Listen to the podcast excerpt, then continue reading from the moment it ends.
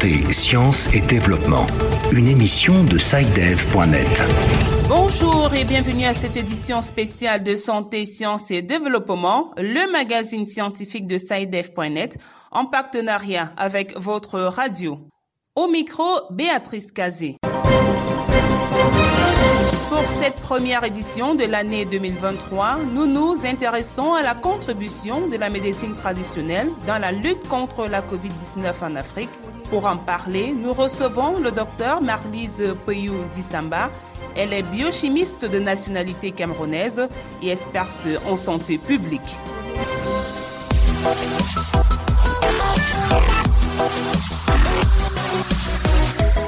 Docteur Marlise Samba, bonjour. Bonjour, madame.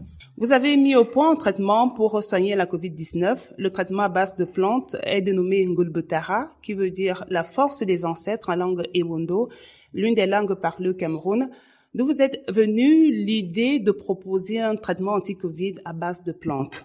En fait, j'ai vu que les Africains avaient peu de moyens pour lutter contre les endémies et que la plupart du temps, on reposait sur des solutions exogènes qui mettaient du temps à venir. Donc ça créait une dépendance un peu morbide parce que l'espérance de vie à la naissance est très faible. Quand j'ai vu ce qui se passait en Chine, à Wuhan, j'ai commencé à faire de la recherche. Donc j'ai vu comment on pourrait éventuellement bloquer ce problème en Afrique parce que tout le monde prévoyait des catombes. Alors étant biochimiste, j'ai étudié la biochimie des plantes, j'ai étudié la biochimie des virus, des coronavirus, parce qu'il y en a beaucoup. Hein. Ça nous donne des, des, des, rhumes tous les jours, des maladies respiratoires. Et j'ai étudié euh, la physiopathologie de ces virus-là.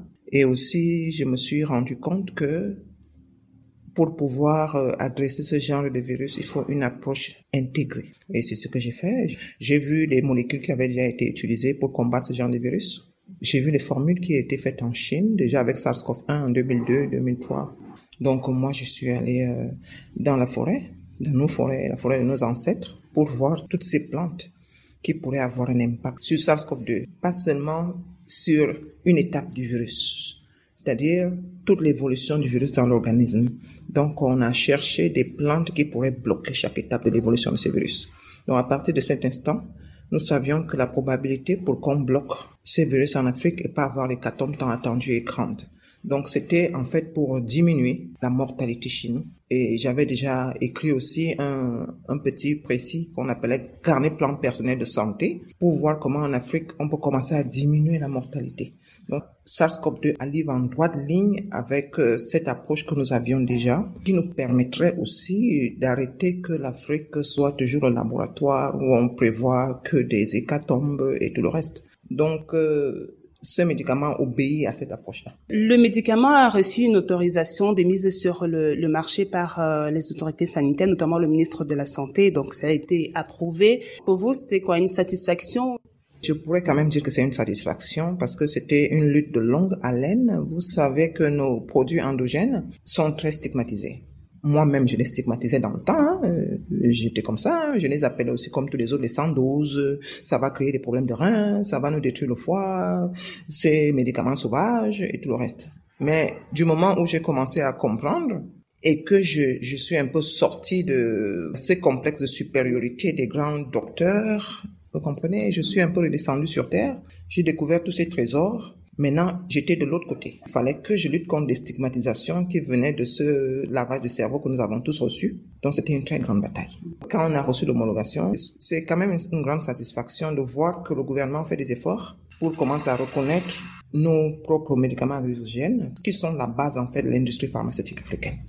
De nombreux pays africains ont d'ailleurs décidé d'associer médecine traditionnelle et conventionnelle pour lutter contre la COVID-19. Comment appréciez-vous cette association? J'ai parlé tantôt d'approche intégrée.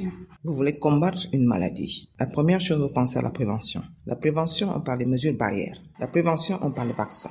Maintenant, il y a les médicaments. Médicaments conventionnels, médicaments traditionnels. Et maintenant, il est très important d'associer parce que, vous savez, les Chinois ont commencé cette association-là avec, avec SARS-CoV-1 la première épidémie qui avait décimé beaucoup de personnes en Asie. Maintenant, avec SARS-CoV-2, 85% des personnes en Chine étaient soignées avec médecine traditionnelle et conventionnelle. Mais maintenant, les Africains ont été très malins. Pourquoi? Parce que sans pour autant rejeter une quelconque solution, 80% d'Africains se soignent avec le médicament traditionnel. Donc, ce qui fait que plusieurs pays, d'emblée, ont encouragé l'utilisation des solutions naturelles. Du moment où on s'assure que ce qu'on utilise est sûr, c'est-à-dire sans danger, et que c'est efficace. Une fois que c'est fait, la plupart des pays d'Afrique subsaharienne, peut-être mis à part l'Afrique du Sud et le Kenya, tous ces pays qui ont utilisé des solutions traditionnelles, accompagnées des solutions conventionnelles, ça marche très bien.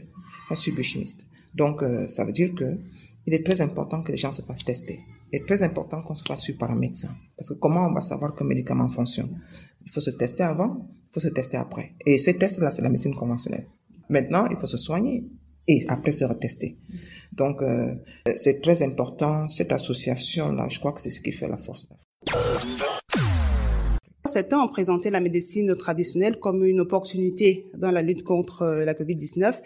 Euh, mais on s'est rendu compte que les médicaments traditionnels proposés ont toujours suscité un débat. Comment expliquez-vous ce débat parfois vif, euh, parfois controversé sur la contribution de la médecine traditionnelle dans la lutte contre la COVID-19 Il y a deux problèmes. Le premier, c'est l'ignorance.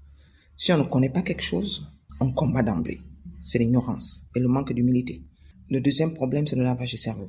Voilà. On nous a formés pour importer. On a formé nos médecins pour prescrire le médicament exogène.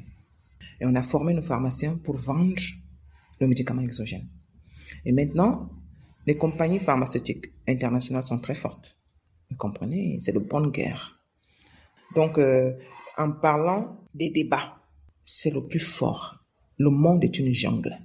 C'est le plus fort qui se fait entendre. Voilà, c'est le plus fort qui finance la recherche. Vous avez vu, il y a eu des scandales aussi des, des, grandes compagnies qui ont soudoyé les, les grands chercheurs qui publient des articles en leur faveur. Nous, au niveau africain, nous ne finançons pas la recherche. Nous ne finançons pas la diffusion de l'information. Les chercheurs comme les journalistes sont paupérisés. Ce qui fait que ce sont les informations des autres qui priment. Donc tout ce qui nous appartient, nous sommes des, des, les clients des autres. Celui qui est fort, qui est le vendeur, il ne va pas laisser passer l'information qui va faire que vous ne deveniez plus ses clients. J'ai plus été aidé même par les Occidentaux. Hein. Je travaille avec les, il y a des, appareils là qui ont été, euh, c'est une donation de Oregon Health Sciences University. Mais plus combattu par certains Africains qui croient qu'ils ont la science infuse. Moi, j'ai étudié le médicament conventionnel. C'est le traitement conventionnel synthétique qu'on appelle médicament. On a la molécule mère, on appelle adjuvant. Vous voyez l'erreur. Ça veut dire que ceux qui font des débats ils ne vont, pas au fond des choses. Voilà. Ils ne comprennent pas que le, la plante, c'est peut-être 100 euh, ingrédients, peut-être 100 principes actifs. Le médicament conventionnel, c'est un principe actif. Ça veut dire, il faut se donner la peine d'étudier la plante, d'étudier les doses, d'étudier ce que ça peut faire. Et plutôt, si vous voyez qu'il y a un praticien, qui lui n'est peut-être pas biochimiste, qui lui ne peut et n'est pas toxicologiste, il ne peut pas faire certaines études. Et il faut les accompagner plutôt te dire que ça ne vaut rien. Si vous dites que ça vaut rien, ça veut dire que vous-même, vous ne comprenez pas grand-chose. Donc, le débat est issu du fait que ceux qui ont le pouvoir de disséminer l'information ne sont pas ceux qui ont forcément la connaissance derrière un produit. Vous comprenez, c'est dommage parce que on n'a pas donné la parole aux chercheurs. Il faut donner la parole aux chercheurs. Il faut leur dire d'expliquer, il faut prendre la peine de les écouter. En 2020, l'OMS a indiqué qu'elle soutenait une médecine traditionnelle euh, reposant sur des éléments scientifiques probants dans le cadre de la recherche de traitement contre le coronavirus. Des éléments scientifiques probants, ça voudrait dire que ces médicaments devraient suivre les différentes phases, phases de clinique, euh, préclinique.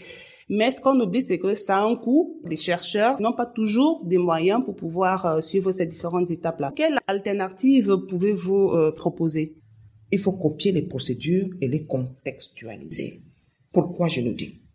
Vous ne pouvez pas demander à un praticien qui a son médicament traditionnel amélioré, premièrement, d'être au laboratoire parce qu'il y a une phase préclinique. Travailler sur les cellules animales, travailler sur les souris, travailler sur ceci ou cela, sans lui donner les moyens. Nous, moi je suis biochimiste. C'est plus facile pour nous d'avoir notre petite animalerie. On va faire des études de toxicité. Et on a aussi des, des incubateurs, on peut travailler sur les cellules. Mais maintenant, il y a la phase clinique. Ça coûte des milliards. Vous comprenez? Vous ne pouvez pas demander à un acteur de la médecine traditionnelle d'aller faire un essai clinique qui coûte des milliards. Voilà, c'est utopique. et par là même vous tuez le médicament. Donc, il y a des études simplifiées que vous pouvez mettre en place qui vous permettent de tester l'efficacité. Mais maintenant, il y a autre chose. On nous dit de faire des études de thermodynamique, la cinétique. C'est-à-dire, quand vous prenez un médicament, comment il se décompose dans le corps? Donc, on suit comment chaque ingrédient arrive. Maintenant, le, médicament synthétique, c'est un ingrédient. J'essaie de parler très terre à terre pour me faire comprendre. C'est un principe actif. La plante, c'est peut-être 50. Comment vous suivez les 50 Ça coûte très cher. Si on veut le faire de manière efficace, il faut équiper les laboratoires des universités. Il faut équiper les laboratoires dans le département de pharmacie, département de biochimie, département de toxicologie, avec des, des appareils de pointe. Pour ceux d'entre nous qui faisons de la recherche aussi, on pourrait nous accompagner dans l'acquisition de ces appareils pour pouvoir aider les praticiens. Comprenez? Donc, euh, c'est plus dans une approche de, les accompagner. Parce que en Occident, on donne des subventions hein, et il y a des appels à proposition tous les jours. Mais ici, c'est très difficile. Il faut faire toutes ces étapes, oui, mais il faut des étapes contextualisées et il faut valoriser nos appareils de recherche. Euh, selon l'Organisation mondiale de la santé, et vous l'aviez d'ailleurs souligné tout à l'heure, 80% de la population du continent africain dépend de la médecine traditionnelle pour répondre à ses besoins sanitaires essentiels. Ça, c'est l'OMS qui le dit. Euh, comment permettre aujourd'hui à, cette médecine traditionnelle de contribuer efficacement à lutter contre euh, la COVID-19 et même contre les autres épidémies sans qu'il y ait toujours ce débat controversé? J'ai vu beaucoup d'étudiants, beaucoup de médecins avoir leur thèse sur le médicament, sur les plantes. Mais une fois qu'ils ont eu le diplôme, ils se sont arrêtés. Parce que eux, ils étaient bien placés pour que ça continue et que ça devienne des gélules pour soigner. La même chose pour les pharmaciens. Ils ont de tests, plein de thèses sur les plantes. Donc, il est très important qu'on ne s'arrête pas là et qu'on mette dans le tiroir. Il faut valoriser. Pourquoi? Parce que j'ai eu l'honneur, quand j'étais à l'OCEAC, de coordonner l'initiative de développement de la politique pharmaceutique commune dans les pays d'Afrique centrale. Donc, on a fait une analyse de la situation dans les pays d'Afrique centrale. Donc, on s'est rendu compte que le volet pharmaceutique, industrie pharmaceutique, c'est presque inexistant chez nous. Contrôle qualité des médicaments, presque inexistant chez nous. Il y a le Cameroun qui essaie de faire des efforts et d'autres pays. Ça veut dire que on a un sérieux problème. Et on a un problème de rupture de stock. Il faut qu'on apprenne nous-mêmes à valoriser nos choses. C'est pas les compagnies pharmaceutiques qui vont venir faire ça chez nous. Donc, on peut pas leur lancer la pierre. C'est nous-mêmes, c'est l'OMS, qui n'aide pas vraiment au niveau, comment dire, pratique. Il y a beaucoup de belles paroles, beaucoup de bons documents, mais pratiquement c'est pas le cas. Et nous avons des efforts à faire, nous en tant que chercheurs, pour disséminer ce que nous faisons. Et maintenant, les tradis praticiens ont aussi des efforts à faire parce qu'il y a beaucoup de désordre. Et la solution est intégrée, parce que chacun a son travail à faire. Le gouvernement pour organiser les soins, pour organiser la dissémination des, des solutions traditionnelles ne serait-ce que celles qui sont homologuées à 80% de la population qui en demande. Voilà. Et maintenant, on a aussi nos élus. Quand on vote des lois, il faut voter des lois sur les essais cliniques qui promeuvent le développement d'industries pharmaceutiques locales et d'une solution endogène. C'est ça qui va booster notre économie. Et maintenant, on a aussi, euh, au niveau de la dissémination des informations, il faut que nos journalistes apprennent aussi à prendre le dessus s'approche de chercheurs qui aient le dessus sur des informations qui sont diffusées par les autres chaînes. Voilà, et que ça aille aussi à travers le monde, que les autres aussi reçoivent ce que nos journalistes produisent comme information. Donc c'est c'est une approche vraiment intégrée qu'il nous faut. Docteur Marlise Payou Samba, je rappelle que vous êtes biochimiste et experte en santé publique. Merci de nous avoir accordé cet entretien. C'est moi qui vous remercie. Mesdames et messieurs, c'est la fin de cette édition spéciale de Santé, Sciences et Développement. Merci de l'avoir suivi. Rendez-vous la semaine prochaine pour une nouvelle édition. Toute l'équipe de SciDev.net par ma voix vous souhaite une belle et heureuse année 2023. Cette émission est disponible en podcast sur le site sidev.net/fr. Cette émission a été réalisée sur financement du CRDI, le Centre de recherche pour le développement international, un organisme public canadien. Le CRDI investit dans le savoir, l'innovation et les solutions afin d'améliorer les conditions de vie dans les pays en développement.